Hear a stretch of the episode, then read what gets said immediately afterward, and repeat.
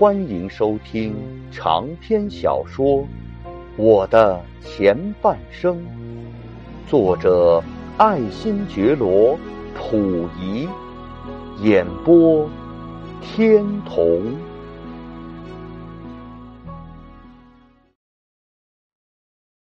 我由于年岁的增长和所受的唯我独尊空气的潜移默化。我的脾气也就与日俱增起来，因此任凭自己的喜怒责打太监的事情也就一天天的多起来了。同时，历代的专制君主所经常爱犯的毒夫疑心症，我也未能例外。发完脾气之后，随之而来的便是疑心生鬼，总害怕受到责罚的人会怀恨和图谋报复。于是，就在察言观色之下，我越发觉得自己是一个孤独者，真是除了自己，差不多到了别无可信之人的程度。后来，在一九二三年的夏初的某个夜晚，在清宫西北角的方面发生了很大的火灾，就在几个小时之内，便把建福宫附近的静怡轩、会药楼、吉云楼、碧林馆。妙莲华室、延春阁、积翠亭、广生楼、银辉堂、香云亭等地方都烧成了一片焦土。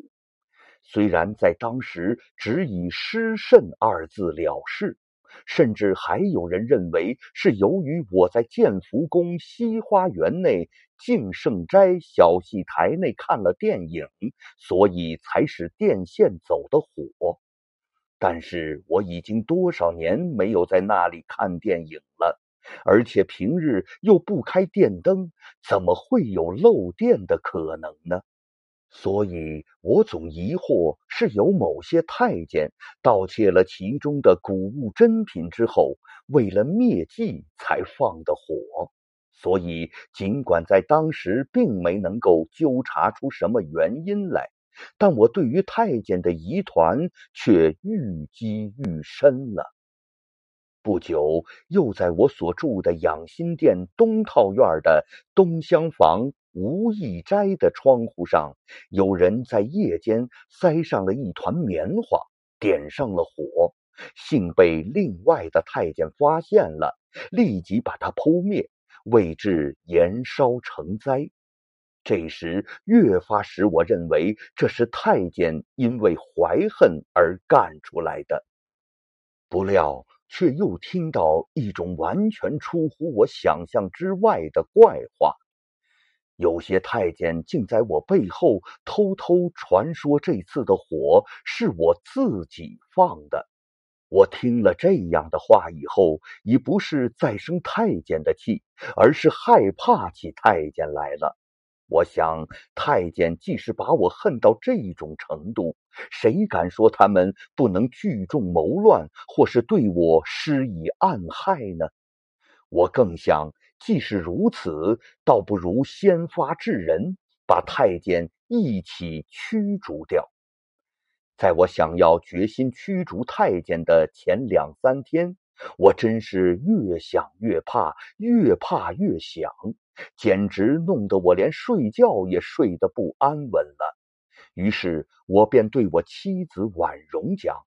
叫她在夜间不要睡觉，要坐在屋中看守着我，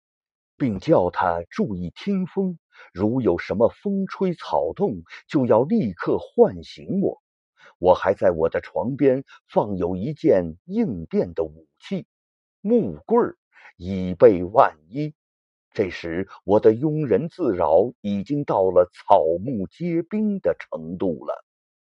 于是，我就在这两三天的杯弓蛇影之后，终于在某一天下定了决心，就以看我父亲载沣为名，到当时的淳王府去搬救兵去了。当我把这一决议告诉了我父亲之后，这个胆小怕事的纯亲王在一起初大摇其头，只是拼命的劝我先回宫去，慢慢再做商量。于是，在他那满头大汗、气急败坏的神情中，我看出了他的弱点。原来他所怕的就是我赖着不走啊！我就以如不答应即日驱逐太监，我便待在这里，绝不回宫这样的话来做要挟。结果他屈服了。就由内务府大臣通知了当时的京畿卫戍总司令王怀庆和步军统领聂宪藩以及警察总监薛之衡。他们来了之后，我就请求他们帮助进行遣散太监的工作，他们便都应允了我的要求。表示准备在必要的时候帮助宫中护军维持秩序和协助办理遣散太监回家的工作。于是就在当日一天之内，除了在三位太妃及我妻子处留有少数的太监，就把宫中几百名太监都遣散了。至于他们被遣散之后如何还乡和维持目前的生活，我是连想也没有去想，只是把他们一概逐出宫门完事儿。我等到太监都已遣散完毕后，才如释重负回到了宫中。后来由于三位太妃对我说太监太少不够用。我遂把三位太妃处的太监每处各多留下三十余名。不料我这种神经质的疑神疑鬼病所引起的驱逐太监的这件事儿，却被当时各报纸当作一种引人入胜的好材料，径自把它大加美化，做了好些不符实际的渲染和赞扬。差不多都刊出大字的标题，写着“废除了几千年以来太监制度的英明举动”等的字样。真是天知道，我的内心深处所藏的东西是和这些英明之类的字句无有任何相同之处的。